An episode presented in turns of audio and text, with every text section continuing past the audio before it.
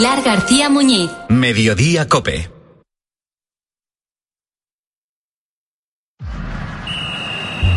Deportes, deportes, deportes. Cope Bilbao. Estar informado.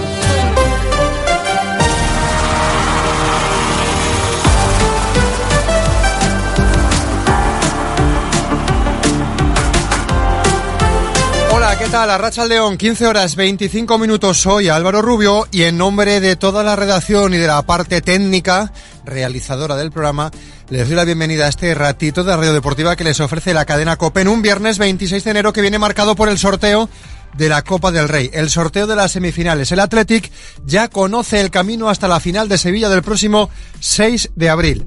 El Atlético de Madrid. ¿Lo han digerido ya? El Atlético de Madrid. Quizás nadie lo quería o quizás era el rival a evitar, pero me pasa tres cuartos con la Real Sociedad y quizás, diciéndolo de otra manera, estamos todos más de acuerdo. Seguramente Atlético, Real Sociedad y Atlético de Madrid querían al Mallorca como rival en semifinales. El partido de ida va a ser el miércoles día 7 a las nueve y media de la noche en Madrid, en el Metropolitano. El partido de vuelta y miren, para hacer historia, año bisiesto, 29 de febrero, 9 y media de la noche, en el Estadio de San Mamés. Por aquí empezamos. Puertas y persianas Suachu. En Recalde les ofrece la actualidad del Athletic. Con las citas puestas, el 7, es decir, dentro de una semana, la que entra no, la siguiente, miércoles 7 y 9 y media de la noche, la vuelta, 9 y media de la noche también en Samamés, jueves 29 de febrero, Atlético de Madrid, Athletic Club. Ernesto Valverde habla así del sorteo. Cualquier rival iba a ser ya complicado a estas alturas de la competición. Eh, estamos jugando el paso en la final y, y bueno, contra un gran equipo, experto también en estar siempre jugando por, por los puestos de arriba, experto en finales también. Eh, y bueno, vamos a ver, tenemos que jugárnoslo. El segundo partido lo tenemos en Samamés, pero en cualquier caso siempre, bueno, sabemos que, que hay que hacer dos buenos partidos para poder pasar. Por el camino hay otros dos partidos ligueros, el de este domingo en Cádiz, cuatro y cuarto de la tarde del próximo domingo, después les cuento la jornada y el siguiente será el viernes, día 2 de febrero, en el estadio de San Mamés a las 9 de la noche frente al Mallorca. Y después ya la visita, ¿cómo se llama ahora? Al Metropolitano, el Civitas, creo que es este año, el Civitas Metropolitano, da igual. Partido de ida, primero en Madrid, ya saben, la vuelta en Bilbao, en un entrenamiento esta mañana en el que Galarreta no ha estado, Berenguer tampoco, Vesga va poco a poco, tirando de tópico. Unai Gómez no estaba lesionado y estaba cansado. Entraremos en todos los detalles, pero antes hay que contarles otras cosas del fútbol. Puertas y persianas Suachu. Puertas de garaje de comunidades, puertas industriales y persianas metálicas para locales comerciales. Estamos en Carretera Larrasquitu, en Recalde. Más información en puertasgarajebilbao.es. Llámenos al 944 65 39 62. Puertas Suachu. Las otras cosas en el fútbol es la visita que mañana le rendirá a él, a la Sociedad Deportiva Morevieta, al Cartagena a las 4 y cuarto de la tarde. Colista la Sociedad Deportiva Morevieta, justo por delante está el Cartagena, a 8 puntos está la salvación. Para Jandro, la primera mejora tiene que llegar desde lo mental. Sí, en aspecto mental ahora mismo todos los equipos están mejor que nosotros. Nosotros estamos trabajando, la gente está bien, ¿eh? Estamos trabajando mucho todo, a nivel mental, a nivel de juego, todo, para intentar eh, recuperarnos lo antes posible del partido del otro día. Creo que los chavales ya están bien. Mentalmente, a veces cuando no estás bien, quizás hacer las cosas, las cosas un poco más sencillas ayuda bastante. Y es lo que hemos hablado, ¿no? Intentar hacer un poco más sencillo todo. A ver si lo consiguen de una vez por todas, a ver si Jandro consigue firmar el primer triunfo con el conjunto Sornocharra. Les contaremos también toda la cartera futbolística en la primera federación con la visita del Sestao River al líder, a la Ponferradina, en la segunda federación con el Bilbao Athletic y el Baracaldo peleando por ser primeros, el Arenas intentando salir de los puestos de descenso, en la tercera federación con un Portu que se quiere afianzar en el playoff, un Deusto y Leyoa que lo quieren alcanzar. Y en baloncesto, un Bilbao Basket con un partido mañana a las 6 de la tarde, marcado en rojo según lo dice Jaume Ponsarnau. Es un partido, pues sí, con, muchos rojos, ¿no? un partido que, que, evidentemente queremos ganar, pero que tenemos que estar centrados más en, en, el querer ganar, ¿no? En lo que hacer. Y ahí pues tenemos, todo el mundo tiene responsabilidades individuales que tiene que llevar, que tiene que llevarlas a cabo de la mejor manera posible. Suerte también para los hombres de negro. Vamos a desarrollar todo esto hasta las 4 de la tarde. Cope más Bilbao, 95.1 y también las aplicaciones móviles. Dale, Joseba. Son las tres y media, las dos y media en Canarias. Pilar García Muñiz. Mediodía Cope. Estar informado. No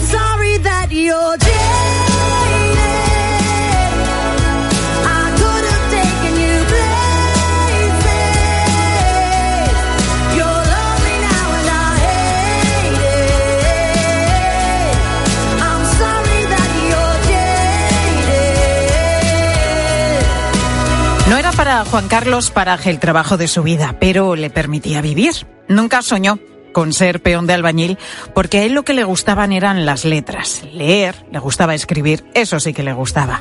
Fruto de los muchos libros que, que, leía, le apasionaban, los devoraba. Pero mientras no surgiera nada más, al menos este oficio, la albañilería, le daba para mantener a su familia. Esta era la fotografía de la vida de Juan Carlos hace 60 años, que con el tiempo fue cambiando. En esas estaba en 1964, trabajando en un edificio de Gijón, que está en la calle Cabrales. Uno de esos días, entre tarea y tarea, Juan Carlos tuvo una idea. Quién sabe, quizás le vino por el libro que estaba leyendo. Miró a sus compañeros y pronto además les implicó a todos en ella. Les pidió que le ayudaran a escribir una carta y que la metieran a continuación en una botella. Y así lo hicieron, en una botella de coñac, exactamente. El papel. Puede que lo primero que encontró, o bueno, quizás lo hizo con toda la intención. Pero el caso es que escribieron en el reverso de la nómina de Juan Carlos. La botella con la carta dentro la colocaron escondida en una pared del piso 11. Y ahí ha dormido durante 60 años, convirtiéndose en una auténtica cápsula del tiempo. Hace pocos días, alguien la despertó del letargo. Lo hizo el propio constructor del edificio, Alberto Barro. Se topó de pronto con ella, en medio de las obras de reforma del piso. Y como ha contado en la tarde de Cope, nada más leer esa carta, quiso saber más de esa cuadrilla de albañiles que la había dejado allí. Bueno, me pareció una historia como muy, boni muy bonita porque al encontrar la botella vuelve uno atrás en el tiempo, ¿no? Son 60 años. Yo, yo tengo 54, entonces no había ni nacido.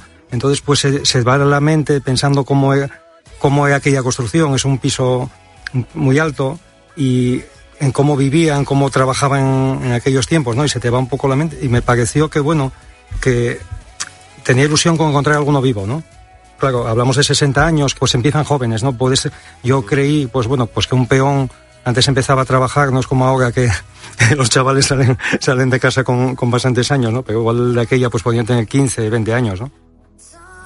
Alberto consiguió contactar con el hijo de Juan Carlos. Fue a través del periódico La Nueva España. Le dijeron que había un manuscrito antiguo que tenía que ver con él y nada más leer la carta supo perfectamente que se trataba de su padre. Mi padre durante su infancia y su juventud eh, leyó infinidad de libros en, casa de, su abuelo. Él tenía una, una inquietud eh, por conocer mundo y por tener experiencias vitales eh, enorme. Y aparte, con el bagaje, bagaje, cultural que tenía por lo muchísimo que había leído durante su infancia y juventud, era lo que le llevaba a hacer pues cosas un tanto originales. Antes de dejar aquella cápsula del tiempo como peón de albañil en Gijón, Juan Carlos le había dado tiempo a vivir muchas vidas. Trabajó como ferretero y como dependiente de una tienda de ropa en México. Volvió a Europa y su primera parada fue París. De vuelta en España, hizo la mili. Trabajó como contable, fue empleado de banca y también fue colaborador de prensa. Escribía poesía y cuando hablaba de la muerte metafóricamente, se refería a ella con la línea del horizonte entre el mar y el cielo. Juan Carlos falleció en la playa de las Catedrales ahogado a los 44 años. Nos deja también la sensación de que él vivió tan intensamente lo poco que vivió, casi como si tuviera una premonición de que tenía que hacer todo rápido porque no iba a tener mucho tiempo. Incluso situaciones como esta que se está dando ahora, de haber dejado una nota para, además hace mención expresa, que lo deja para las futuras generaciones, dejar constancia que él estuvo en esa obra. Fue dejando como, bueno, pequeñas migas de pan a lo largo de, su vida que, de alguna manera pudimos ir siguiendo ahora, como sucede con esta, esta cápsula del tiempo, ¿no? En el año 2017, la familia de Alberto publicó un libro con los artículos de Juan Carlos en prensa. Gracias a él, conoció a muchas personas que le contaron muchas historias compartidas con su padre, que quedarán en su memoria, en su personal cápsula del tiempo.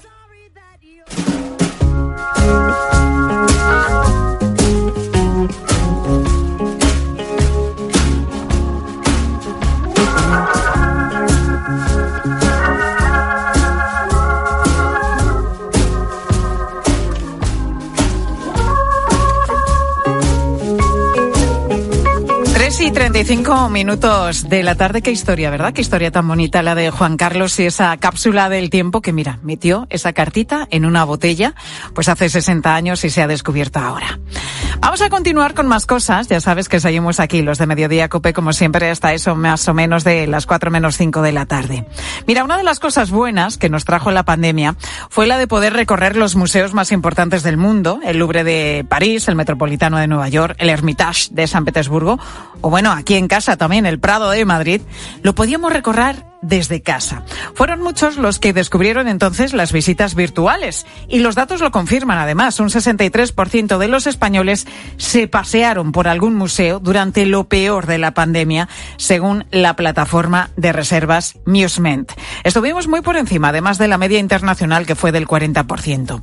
Es una tendencia que se consolida, como también las exposiciones inmersivas. Un ejemplo, el espacio MAT en Madrid dedicó a este tipo de eventos en exclusiva dedicado en exclusiva a este tipo de, eventos. Ya acumula más de un millón de visitantes desde que se inauguró en 2022.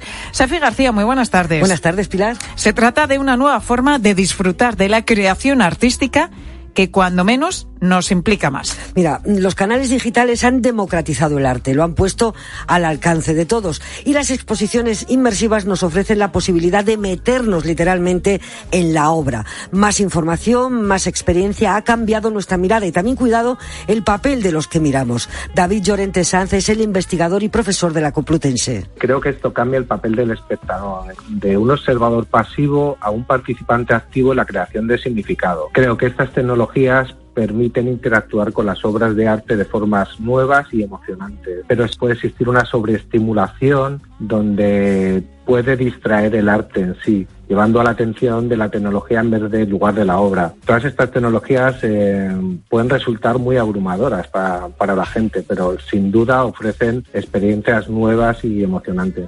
Con sus pros y sus contras, cada vez tienen más seguidores. Fíjate, el Museo del Prado, el más visitado de nuestro país, registró el año pasado cuatro millones y medio de seguidores en sus canales digitales, algo más de un millón por encima de los visitantes físicos.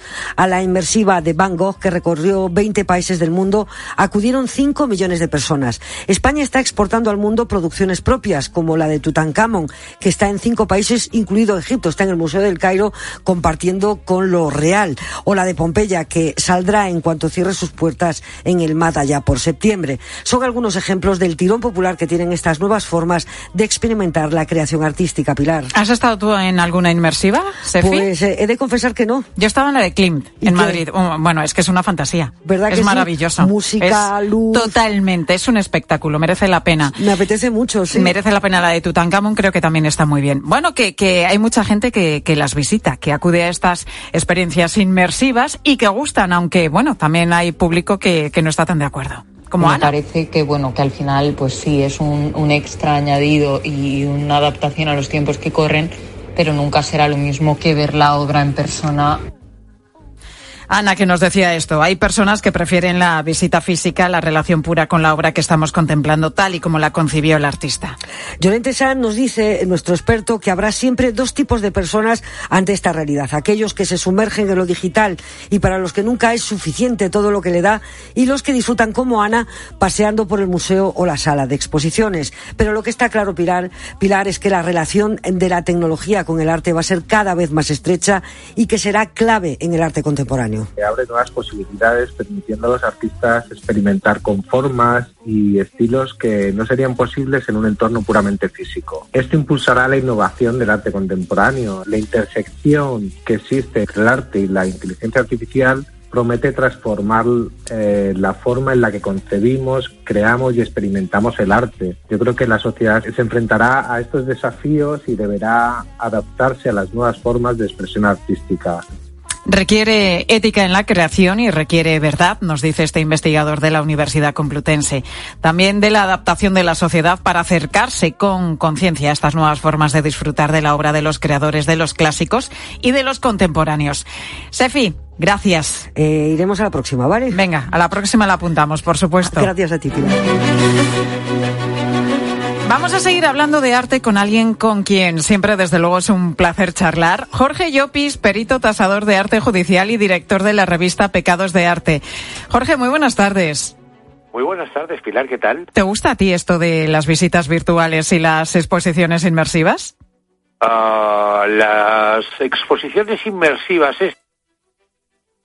Ay. Eh, bueno, es un, es un experimento, está bien. Eh, ¿Hola? Sí, sí, te estamos escuchando, Jorge. Te hemos perdido durante un segundo y medio, pero te estamos escuchando ahora mismo. Pero la visita, la visita al museo es imprescindible. La visita al museo es imprescindible.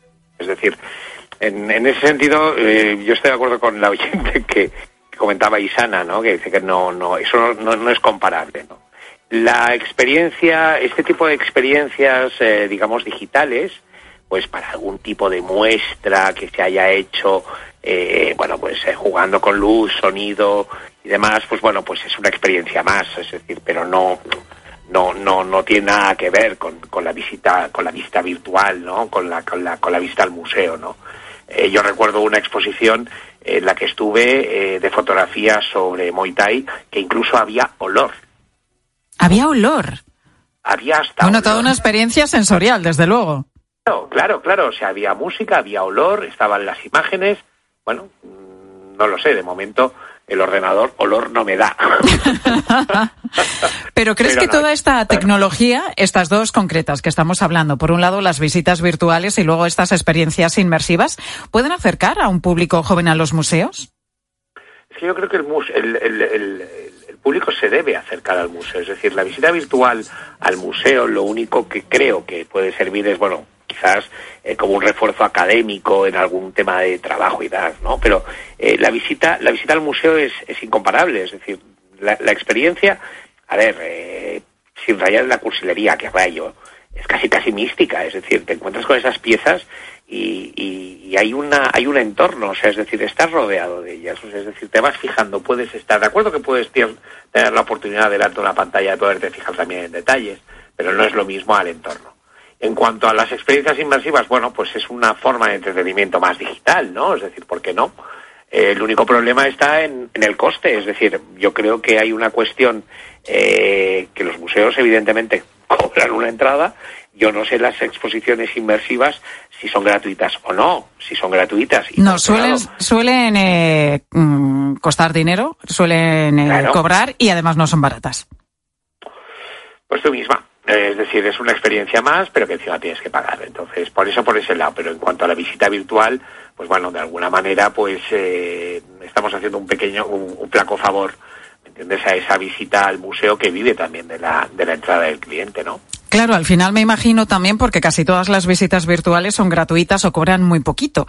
Yo no sé si al final esto eh, de alguna manera también se, se acabará acabando porque, eh, porque si cada vez el público tiende más hacia la tecnología, hacia este campo, hacia estas visitas virtuales, pues los museos eh, al final dices, bueno, ¿para qué estamos? Somos rentables, ¿no? No sé si el futuro también es que um, acabe siendo este, el de cobrar las visitas virtuales. Hombre, debería ser debería serlo, si no me parece francamente injusto, ¿no? Lo que pasa es que, bueno, claro, eh, por otro lado, nos encontramos que las visitas virtuales también deben estar muy vigiladas. O sea, hay peligro en las visitas virtuales. ¿A qué te refieres con muy vigiladas, eh, Jorge? Bueno, pues mira, en, nosotros en, en, Pecados del Arte publicamos ahora eh, a principios de, de, este, de, este, mes de enero, publicamos que ha habido un ciberataque a una empresa de servicios que llamada Gallery System. Uh -huh. Tiene, eh, bueno, entre otras cosas, es la aplicación que utilizan, eh, digamos, 800 museos de todo el mundo, primeras colecciones, para que, eh, bueno, puedan haber entradas eh, a ese a esos museos nos hemos encontrado que bueno pues eh, que ha habido una ha habido un hackeado de ransom es decir de bloquear datos eh, del usuario que ha entrado en ese museo eh, utilizando esos datos ¿Eh? entonces bueno lo que me gustaría saber es si nuestros museos los museos españoles estamos hablando de cuidado que Gallery Systems gestiona el Metropolitan, eh, gestiona el MoMA, eh, gestiona uh, gestiona pues, la National Gallery de Londres, los museos Leeds, la Agencia Cultural Danesa, no es poca broma. Y ese, ese hackeo, pues ha accedido, han accedido a, la, a, las bases de datos, han accedido a bases de datos al usuario que estaba en pantalla. Uh -huh. No, no, cuidado con lo que estás contando y cuidado también a nivel usuario, podemos decir, porque recuerdo que, no sé si fue en octubre, crearon una página web igual a la del Museo del Prado que, vendía entradas a bajo coste y que la policía logró tumbar afortunadamente rápido, en 24 horas. Hay que ver bien dónde compramos las entradas a los museos, Jorge. Sí, no, no, no, no. Es decir, esta, esta fue una operación bastante rápida. Eh, efectivamente, también hablamos de ella, que desactivó la Policía Nacional una exposición que estaba ahí vigente, que era una exposición sobre el espejo perdido, judíos y conversos en la España medieval, y se ofrecía a otro precio.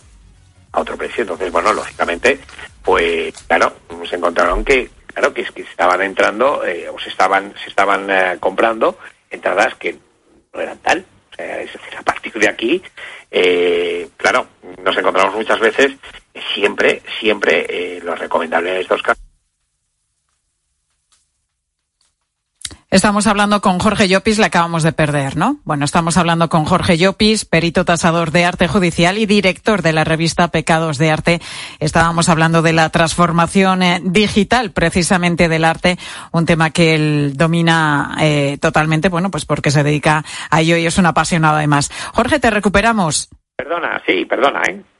eh cuéntanos, para concluir, sí, que nos estabas diciendo. Pues la mejor manera, lógicamente, para evitar los, los casos que se ha dado en, en, el, en, el, en, el, caso del Museo del Prado, de esta exposición, lógicamente, a ver, nos encontramos que siempre pueden haber páginas de, de, de turismo que son muy interesantes o páginas de, guías que en un momento pueden ofrecer eso, pero que puedes encontrarte con enlaces que son de phishing, es decir, directamente de entrar en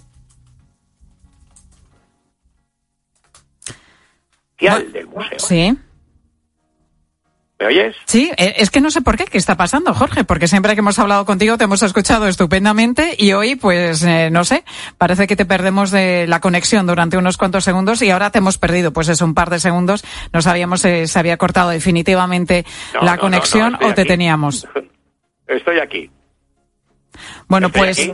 Sí, Jorge, hemos entendido lo que nos querías eh, contar, en definitiva, que, hay que tener siempre muchísimo cuidado. Y, y, bueno, lo que nos quieres transmitir, siempre que hablamos contigo, es la idea de que una visita al museo, eso desde luego, pues no hay nada que, lo supere, ¿verdad? Eh, eh, totalmente de acuerdo, Pilar. Es que esa, esa relación con las piezas, eh, muchas veces el espectador no, no, el, el, espectador no las entiende. Entonces, eh, el museo está pensado para eso, para que contactemos con la pieza, para que nos emocionemos con la pieza. Eh, emocionarnos con una pieza del ordenador, eh, con una imagen del ordenador, bueno, sí, está bien, la tienes ahí, pero enfrentarte a la pieza, ya sea una pintura o una escultura, una escultura sobre todo, la escultura es tridimensional, hay que darle vueltas a la pieza si puedes, ¿no? Darte, dar, poderla rodear, poder ver el, el desarrollo del artista, es, es incomparable Bueno, y la sensación también cuando pasas de una sala a otra y de pronto hay algo que te llama la atención, supuesto, descubres ese supuesto. cuadro X que dices este, este es el cuadro, ¿no? Esta sensación Claro. yo creo que es incomparable y de verdad, como dice Jorge Llopis, merece siempre la pena visitar nuestros museos, los de casa y si tienes la oportunidad de los de fuera, pues también infinitamente mejor.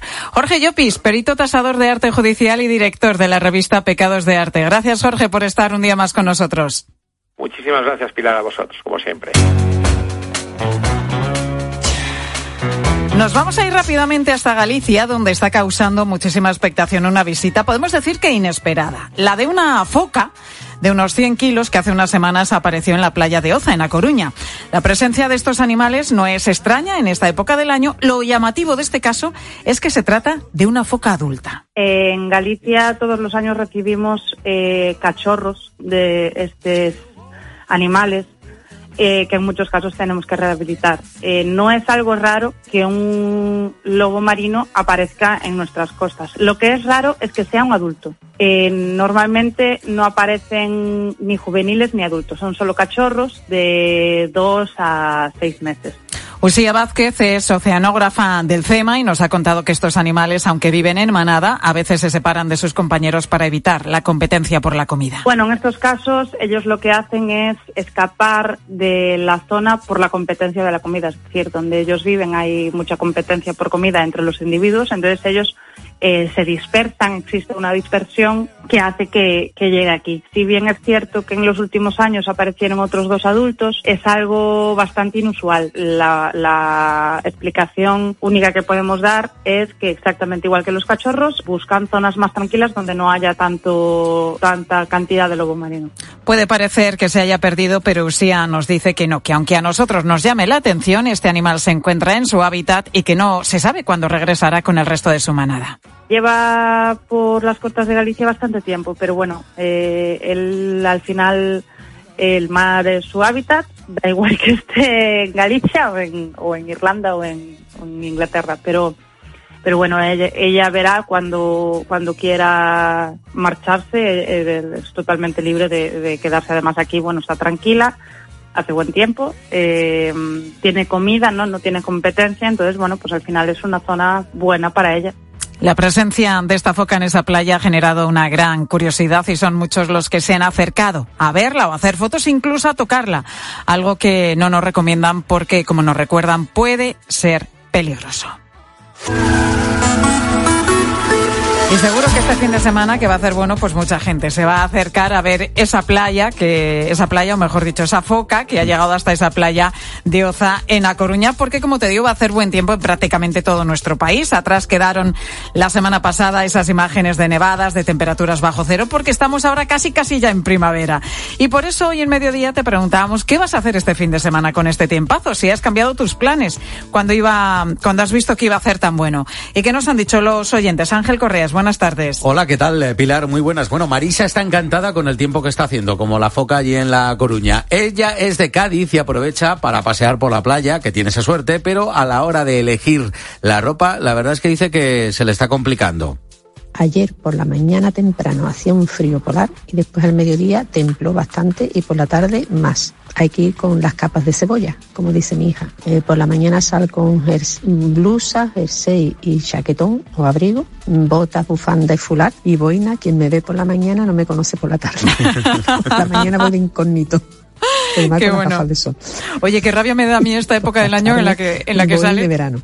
En la que, como dice Marisa, vas con la cebolla, ¿eh? Sí, por la mañana, tapado hasta, hasta la nariz, casi con la bufanda, el gorro, ta, ta, ta. Mira. Y luego por la tarde es que te sobra todo. Una locura. Yo he optado directamente por salir con un abriguito bueno por la mañana y luego ya me lo llevo aquí en el brazo porque no puedo ya. Bueno, Javier está encantado con este cambio de tiempo temporal. Vive en Torrelodones, aquí en Madrid, y ha cogido el coche hasta Guadarrama. Hace un día que aquí en el mercadillo los puestos están sin, sin toldo ni nada. Es alucinante. El- ¿Los puestos están sin? Pues no me lo he Es que- entendido. es que no, ponlo de nuevo. Es Javier, ¿eh? Hace un día que aquí en el mercadillo los puestos están sin, sin toldo ni nada. Es Ah, sin alucinante. toldo. Es que no lo había entendido. O sea, claro, directamente pues los puestos eh, abiertos totalmente. Para, para que quien en toldo con el Mm. solecito que hace, pues Hay que aprovechar un poco el solecito, hay que protegerse, bueno, cuando sí. mm, pega ahí fuerte, pero también es bueno tomar un poquito el sol. ¿Qué nos dice Inma? Bueno, Inma de Marbella eh, dice que ya sí, que ya va a aprovechar lo que hay. Lo que he pensado es que voy a ir a la playa, me voy a dar un buen paseo y luego a la hora de comer hay un chiringuito que tiene un pescadito buenísimo y me voy a quedar ahí a comer y tan a gusto, tomando el solecillo. Ah, Planazo. Qué planazo, qué planazo, Inma, nos das muchísima envidia. Desde luego, las terrazas, ¿cómo van a estar este fin de semana? Buah. Abarrotas. que decía aquel. ¿Cómo está la plaza? Pues igual, como las terrazas este fin de Eso semana. era el, el dos sacapuntas, ¿no? Sí, ¿Te los de acuerdas? 22, 22, 22. 22, sí. ¿Qué nos dice Mariano de Santander? Pues con este buen tiempo pues da pie pasear por la costa o el interior. Eh, a mí me gusta hacer fotografía y aprovecho con la moto. Intento disfrutar un poco, por lo menos las horas centrales que hace bastante buen tiempo y bueno, eh, liberar un poco la cabeza. Bueno, es lo que tiene Santander, ¿no? Que tienes un poquito de todo y puedes es hacer una un maravilla. Fin de semana de moto, no sé si la vas a coger tú, Correas. Eh, pues mira, me lo voy a pensar, que hace mucho que no, no la ando moviendo, me lo Claro, voy a que sé que en invierno los que tenéis motos, eh, pero bueno, no la Cuesta utilizáis a diario, cuesta un poquito más por Cuesta aquello de, de la lluvia o Sí, el frío, pero vamos, también, ¿eh? con este fin de semana que vamos a tener, seguro que muchos eh, moteros van a salir a la carretera. Bueno, y Sofía, que también, que el sol, que lo va a aprovechar y se va, ojo, a Bolonia. El plan es visitar primero los restos de la ciudad romana, Baelo Claudia, y luego pues nada, a tirarnos en la playa, en la arena y absorber toda la vitamina D que podamos. No creo que me bañe porque supongo que el agua estará congelada, pero bueno, nunca se sabe. Sofía, sí, imaginamos que el agua estará fría, pero ¿cómo son esas playas de Bolonia? Esas, vamos, dunas de Bolonia, que son una auténtica maravilla. Así que aprovecha y disfruta mucho de este fin de semana. Todos, ¿eh? Aprovechar este fin de semana. Pilar Cisneros, muy buenas tardes. Hola Pilar, ¿qué tal? Buenas tardes. ¿Qué nos vais a contar en la tarde de COPE? Pues un caso llamativo. La Audiencia Nacional acaba de absolver a un joven británico que bromeó con atentar en un avión en un chat privado con unos amigos. La amenaza de bomba provocó que el ejército movilizara un avión, un caza Eurofighter. Luego se demostró que la amenaza no era real y fue absuelto. Pero ¿quién paga ahora eh, la movilización de ese avión? Casi 100.000 euros. ¿Y cómo pudo eh, o pudieron enterarse los servicios británicos de esta conversación privada? Bueno, muchas preguntas en torno a este tema. En la tarde de COPE te quedas con ellos, con Pilar Cisneros y Fernando de Aro. Escuchas Mediodía COPE. Con Pilar García Muñiz. Estar informado. Si es noticia, está en el partidazo de COPE. Lo de la Fórmula 1. Hola Lobato, muy buenas. ¿Qué tal? ¿Cómo estás? El alegrón que nos hemos llevado hoy con esta noticia de ver Fórmula 1 en Madrid. Esto arranca en 2026. ¿Se sabe si es diurna o nocturna? No descartan que la carrera sea nocturna. Presidenta de la comunidad, Isabel Díaz Ayuso, ¿qué tal? Buenas noches. ¿Qué tal? Muy buenas noches. ¿Cuánto tarda una ciudad como Madrid en conseguir un gran premio de Fórmula 1? Pues ya llevamos hablando más o menos dos años. Presidenta, todo esto era también para preguntarle qué opina usted del arbitraje del Real Madrid-Almería. O sea, quiero decir que... eh, De lunes a viernes, desde las once y media de la noche, todo lo que pasa en el deporte te lo cuenta Juanma Castaño en el partidazo de Cope. El número uno del deporte. Por fin llega el fin de semana. No dejes que ese dolor muscular te impida disfrutar de él. Por un fin de semana sin dolor, con Ibudol de Kern Pharma. Al dolor de cabeza, ni agua. Al dolor muscular, ni agua. Y al dolor articular, ni agua. Ibudol es el primer ibuprofeno bebible en formato stick pack para aliviar el dolor rápidamente, con agradable sabor y sin necesidad de agua. Al dolor, ni agua. Ibudol tenía que ser de Kern Pharma. Lea las instrucciones de este medicamento y consulte al farmacéutico. Si elegir es ahorrar for you, ahorra eligiendo segunda unidad al 70% de descuento en más de 2.000 productos. Como en el detergente líquido Ariel Alpes de 40 lavados. Comprando dos te ahorras el 70% en la segunda unidad. Hasta el 12 de febrero en Carrefour y Carrefour.es. Carrefour, aquí poder elegir es poder ahorrar. Estas llamadas son incidencias reales. Me salta el diferencial de la luz todo el rato. Es que se me está levantando la tarima y parece como una mancha de humedad. En estos momentos, ¿qué seguro de hogar elegirías? Mafre, la aseguradora de más confianza en España. Ahora con todos los servicios en tu app.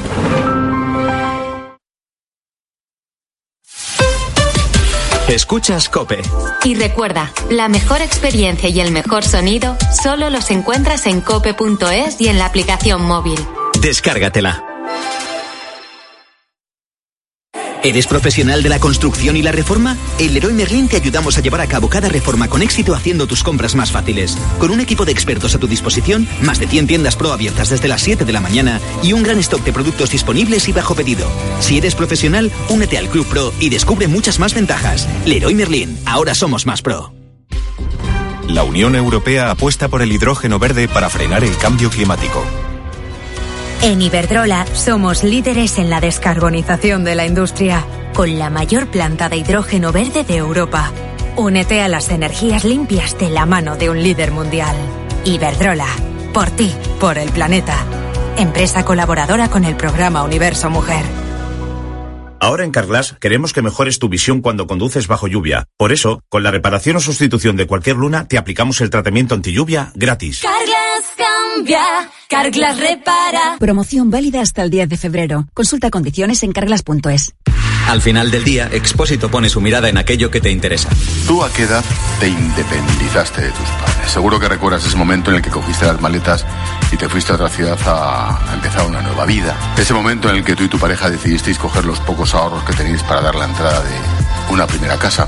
Te pregunto esto porque la situación respecto a aquellos años ha cambiado drásticamente. Miles de jóvenes españoles están convencidos de que independizarse y formar una familia hoy por hoy es misión imposible. La crisis laboral, la Acaba el día con la mejor información. Acaba el día con Ángel Expósito. Desde las 7 de la tarde, todo pasa en la linterna de Cope.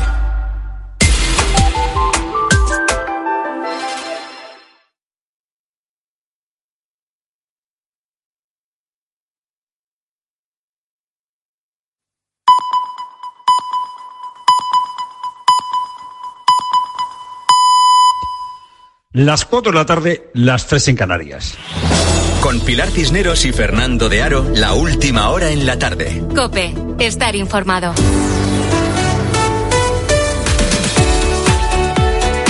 Muy buenas tardes a la gente, gente.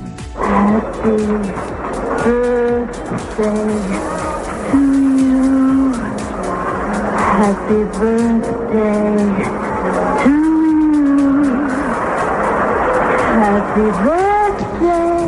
El 19 de mayo de 1962, en un Madison Square eh, Garden que estaba ya repleto en Nueva York, Marilyn Monroe le cantaba al presidente de los Estados Unidos, entonces eh, el presidente Kennedy, feliz cumpleaños, como estamos escu- escuchando.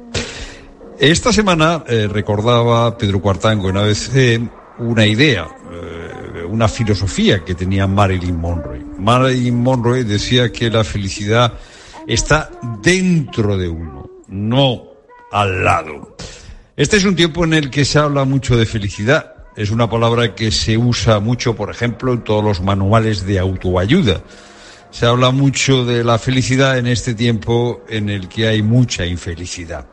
¿De verdad está la felicidad dentro de uno, como decía Marilyn Monroe, y lo que suceda o no suceda da lo mismo? La propia Marilyn, que cantaba en mayo ese eh, feliz cumpleaños, ese happy birthday a el presidente Kennedy, aparecía muerta semanas después, el 8 de agosto. Cuartango, Cuartango eh, dice en ABC que acaso la felicidad si existe no, no es más que un instante, un instante en el tiempo que rápidamente desaparece. No habría felicidad sino instantes de felicidad. La verdad es que si eso es la felicidad es demasiado poco, instantes. Ahora está muy de moda otra filosofía que no es la de Marilyn, que es la filosofía que dice que la felicidad consiste en tener una autodisciplina, en tener virtud, en tener control de las emociones y deseos. Esto es una cosa ya muy antigua, es la cosa de los estoicos, ¿no? O sea, para no sufrir, ¿eh? pues hay que desear menos, hay que controlar las emociones, ¿no? Filosofía eh, zen, vamos a llamarla zen o estoica o como queramos.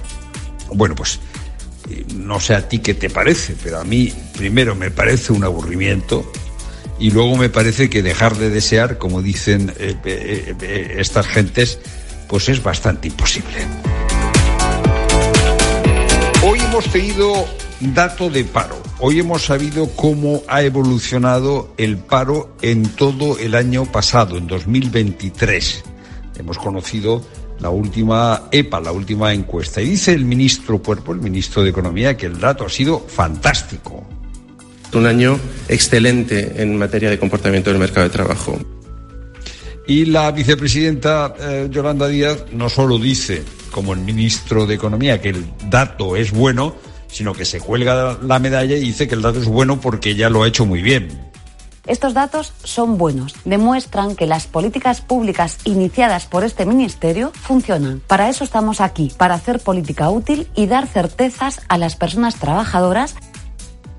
Bueno, pues es verdad, es verdad que 2023 acabó con un buen dato de empleo, porque se crearon de media 600.000 puestos de trabajo. Es decir, el empleo creció al 3%, creció más que la economía y eso es un estupendo dato.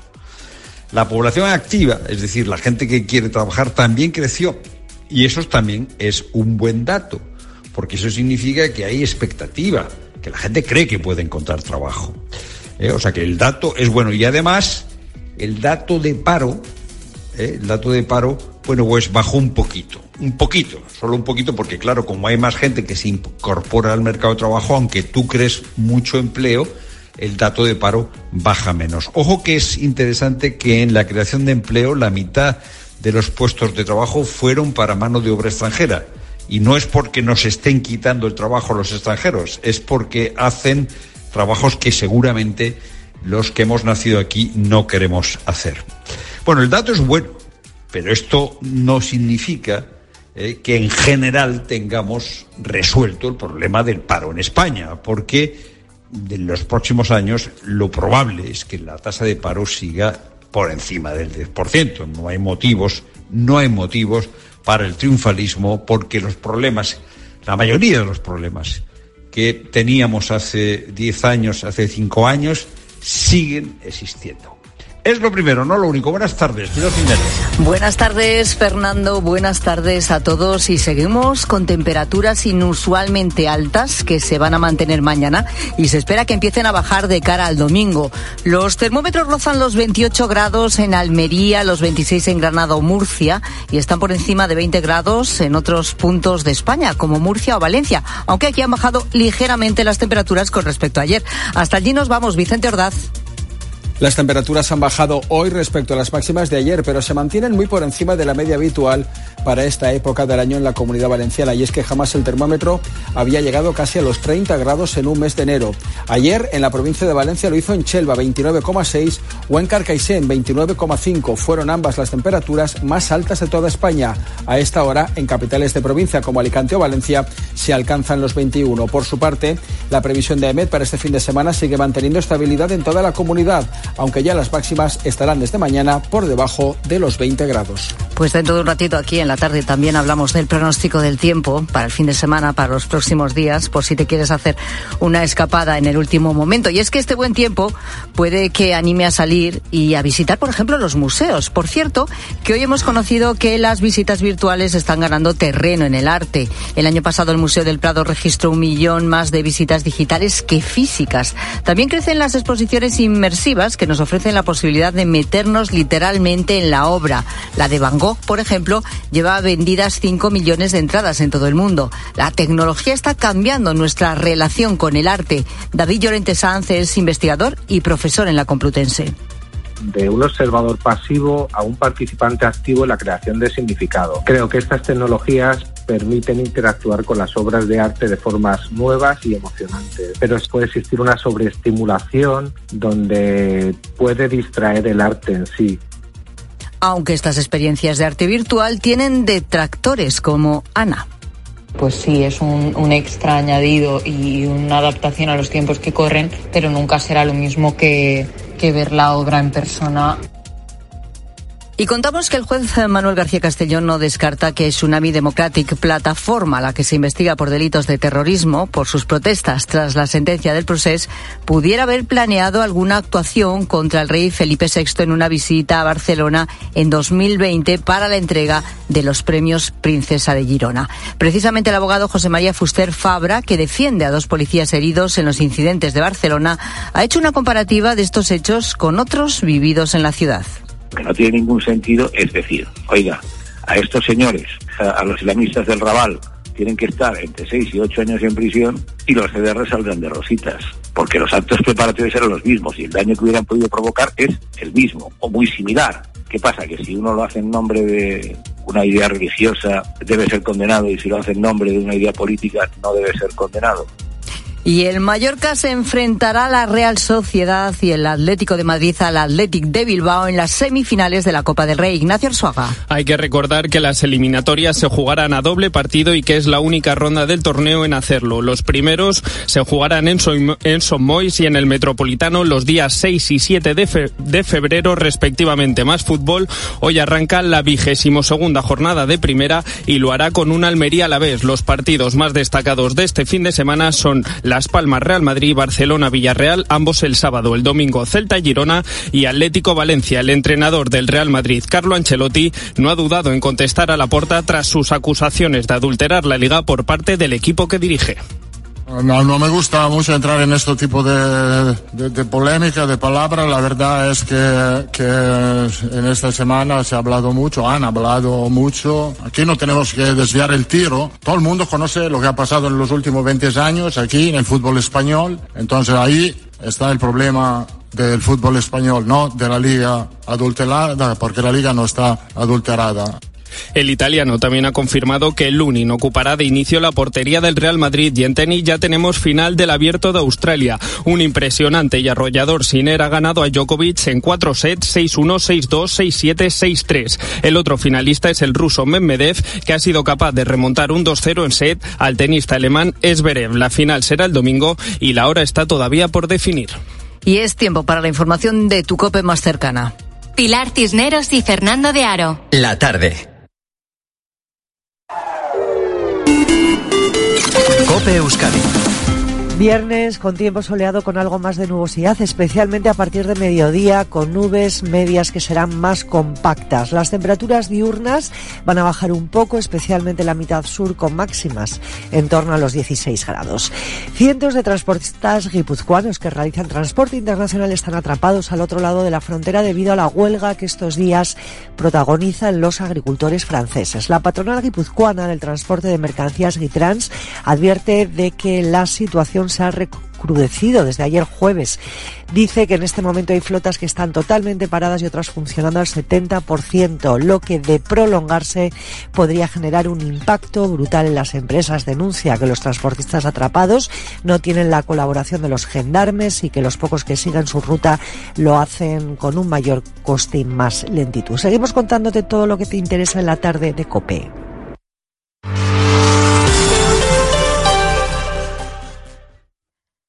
3 de julio de 2022. Aeropuerto de Gatwick, Londres.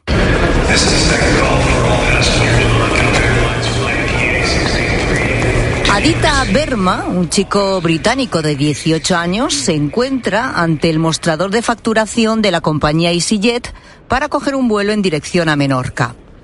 Mientras espera que le pidan la documentación, coge el teléfono móvil, abre la red social Snapchat y adjunta una foto suya en un grupo privado que tiene con seis amigos, acompañada del siguiente mensaje. De camino a estallar el avión. Soy miembro de los talibán. Adita se sube al avión, despega con normalidad, pero a medio camino, cuando el aparato volaba por el espacio aéreo francés, pasa esto.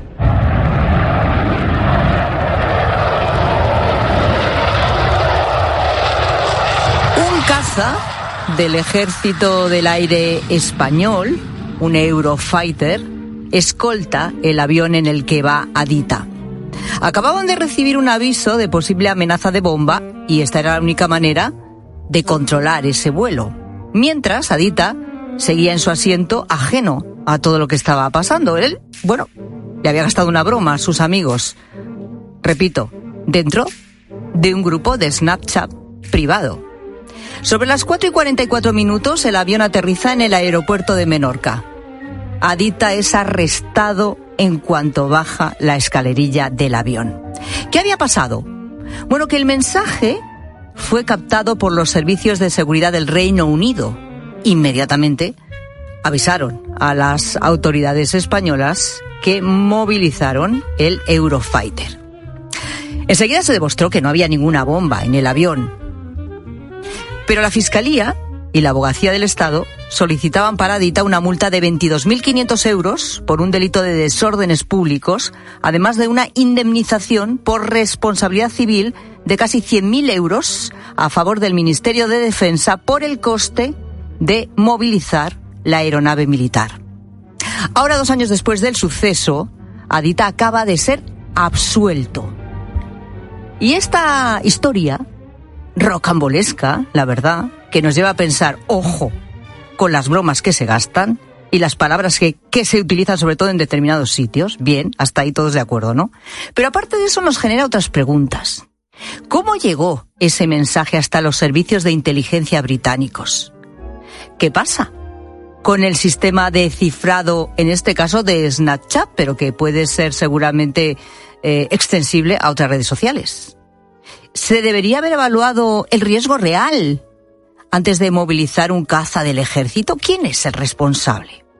Borja Suara es abogado experto en Derecho Digital. Hola Borja, ¿qué tal? Buenas tardes. Buenas tardes.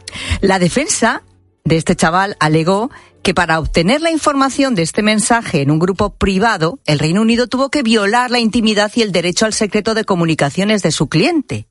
Y quien tiene que afrontar los gastos del Eurofighter movilizado es el gobierno británico. ¿Tú hubieras utilizado también este argumento como abogado?